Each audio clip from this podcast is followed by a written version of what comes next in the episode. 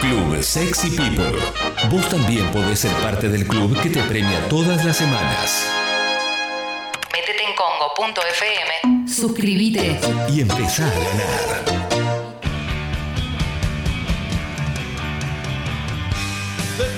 De tanto andar por la cornisa.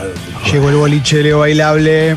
No, Ah, mentira. En un ratito. Ah, para. No pasa que pu- puede pasar, se tiende a la confusión todo. Pero lo que más me gustó ver hoy, eh, le voy a confesar algo, pero fue el bordadito ese, o el estampado, porque ya no sé ni si es bordado, pero que tiene las camisetas del Sevilla y del Inter a las 4 de la tarde. Se va a jugar en Colonia, en Alemania, el partido de la final de la, de la Europa League, donde es la previa de lo que es la Champions.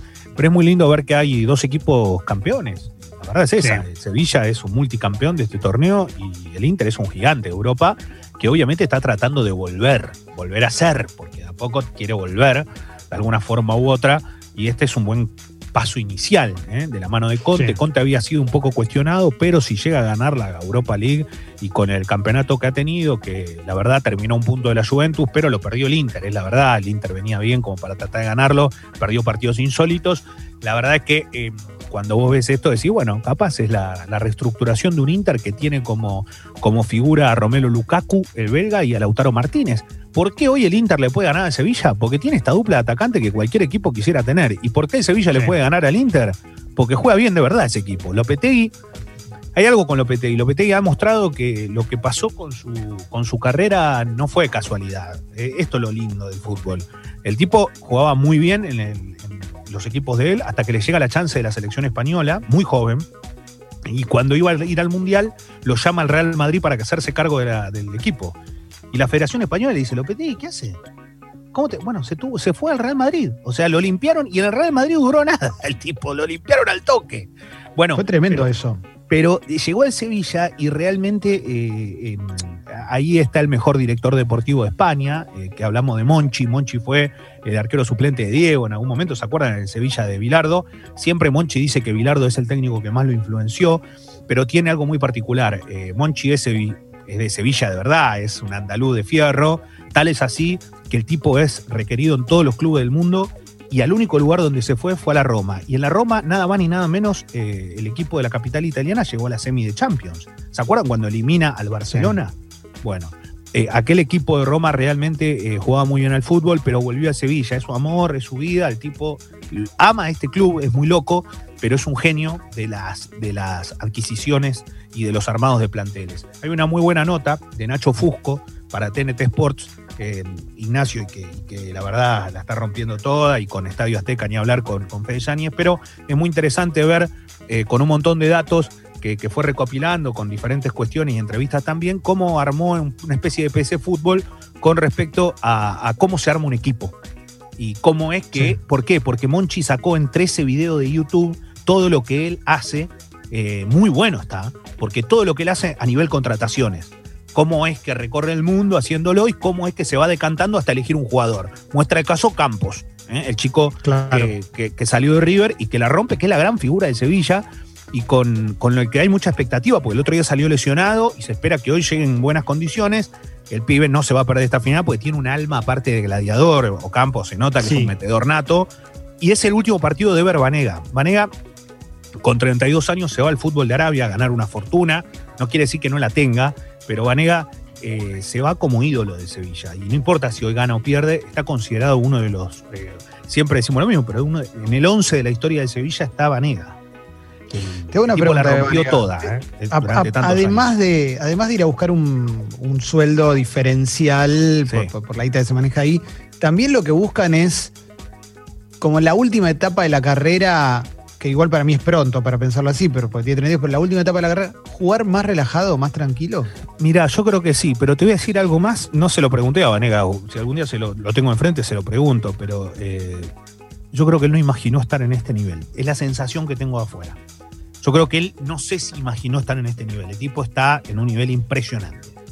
O sea, impresionante. El equipo juega si él juega. Si él no juega, el equipo no juega. O sea, es así de, de O vos decís que él, él pensaba que no iba a estar a ese nivel y dijo, bueno, me voy yendo ahora, pero si lo hubiera sabido, aguantaba un añito más, ¿no? Sabes que este, no sé, estoy completamente seguro de esto, pero no, no, no sé si es así, porque capaz el tipo dice, mira, la verdad me importa tres carajos, Leo, te mando un abrazo grande, no Mm. sé quién sos, pero te digo, no, lo único que quería era la guita, me importa nada lo que, como estaba. Sí. Pero a mí me da la sensación esa, que yo no sé si el tipo imaginó que iba a estar en un nivel como este.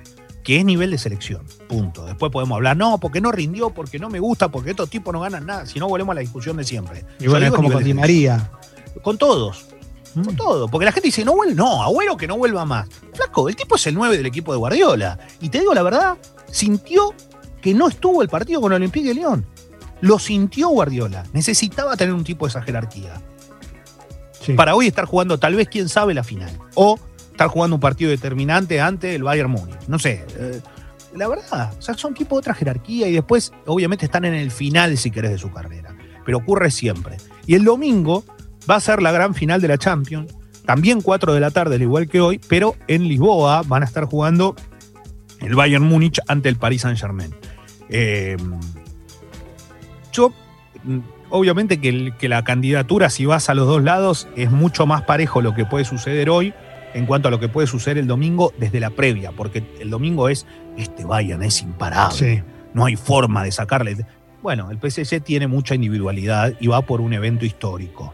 Y yo creo que Neymar, siendo lo crack que es, no va a querer perder. Mbappé ya es un tipo ganador, juega otro deporte, como decimos siempre. Es Y impresionante. después, claro, y después tienen jugadores que tienen ganas de romperla, y hay mucho chico y hay mucho recambio. El Bayern tiene un armado espectacular y con muchos tipos muy ganadores también.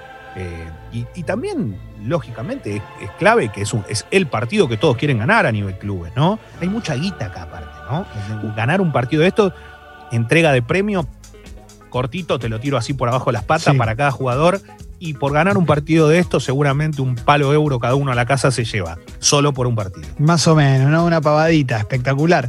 Te- eh, ¿Sabes que estaría bueno, Leo, un día hablar, nada que ver, pero hablar de esos jugadores que no son marketineros, pero que están siempre en un nivel alto o siempre están, ha- hacen goles clave o están peleando títulos? Pienso en Müller. Alemania es el, Müller, pienso en lo que fue Miroslav Klose en su momento, que era un tipo que eh, en cuatro años no tenías noticias como podés tener de hoy, o sea, sabías pero, que un- estaba jugando en... pero ¿sabes qué? Un bicho, un, un mal tipo, un, ¿Quién? un desagradable. Klose, ¿Müller? ¿eh?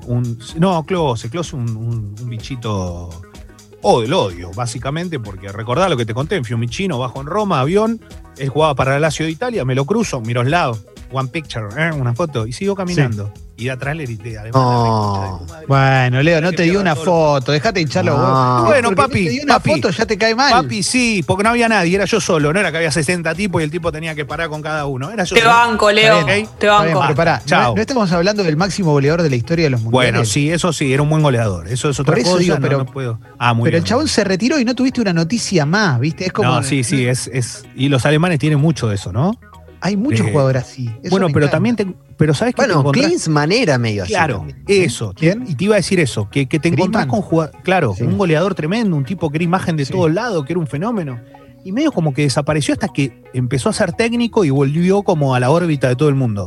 Sí. Y un detalle, te enterás después de historias que son increíbles. Vos te decís, bueno, Bremen, el tipo jugó en el Inter, campeón del mundo con Alemania, nos hizo el gol de penal, el tipo era un fenómeno. La ruina, la bancarrota. Un tipo que eh, tuvo que agarrar lo que le daban porque no, tiene, no tenía para vivir. Entonces vos decís, ¿cómo? Pará, pará, ¿qué onda? ¿Qué, che, ¿qué pasó acá? Venía, levantá la mano y Sí. contame esta historia, ¿viste? Como con Gascoigne, que todos nos enteramos de su vida, porque el tipo salía en todo. Cada vez que veíamos una foto era un tipo, el tipo tirado en una esquina borracho y el, titular de Sun, ¿viste? Sí, a mí me llama la atención esta cosa de ponerle, tenés jugadores que están en primera línea, pienso el Bayern Múnich mismo, ¿eh? tenés a Gnabry, tenés a, a Thiago Alcántara, tenés a Coman, son tipos que hasta estéticamente dan bien para el póster, ¿viste? Neuer. Tiene- tienen facha, juegan bien. Pero Müller es un tipo que es No, como, no. es como un obrero del fútbol, pero el chabón, los goles los- no son espectaculares, pero hace goles siempre. Mira, no sé a quién le leí esto, no es el más rápido, no es el físicamente más fuerte, no es el más habilidoso, no es el más... Siempre es.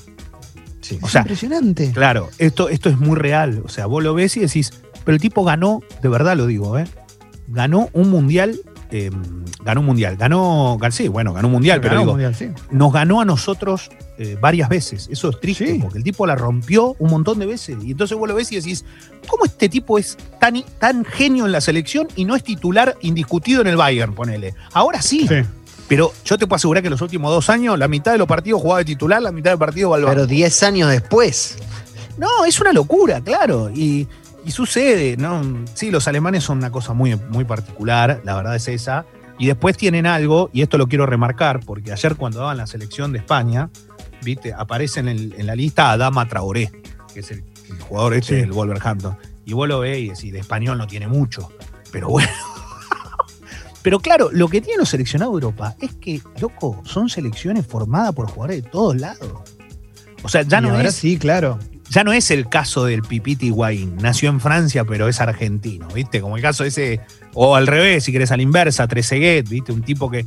Sí. son, claro, vos ves selección, las selecciones son. eh, son de- de- Bueno, Son muy- el reflejo de la sociedad, muy- Leo. Son reflejo Claro, de cómo se son- conformaron. la- A- Alemania fue punta de lanza en eso, porque Alemania ya hace como 15 años que ya vas teniendo gente de todo tipo de culturas. Y el Bolonqui que tiene adentro, porque en un momento era una selección turca. En un Sí. momento, y esto lo llevó a que haya disputa dentro del mismo seleccionado y jugadores que se rebelaban ante un montón de situaciones. Pero o- por eso voy a este lugar, digamos. Argentina, como gran parte de Sudamérica, sigue estando en un lugar donde somos los argentinos, estamos acá. estamos- Pero ¿qué pasa si mañana viene un chico de 10 años? De verdad lo digo, ¿eh? Un chico de 10 años Sí.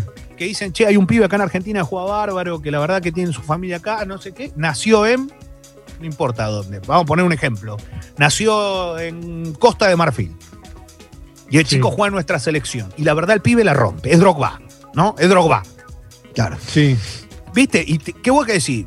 Es argentino. No, pero tipo, como que te sorprendería. Ah, sí, pero Eso no pero ocurre sí, en pero Europa. que juegue ya. Pero que No, juegue ya lo sé, ya lo sé. A lo que voy es que, eh, eh, obviamente, que las escuelas y todo, viste como pasó con este chico que contábamos el otro día la historia, que es un crack, es Alfonso David, que vos decís, bueno, el Sí. pibe nació en Ghana, después se va a Canadá, y ahí él lo- estaba en un refugio, y lo te- la historia es increíble, y el tipo muere por la camiseta de Canadá, y vos decís, loco, te- sos un crack, ojalá por el 3 de la selección argentina.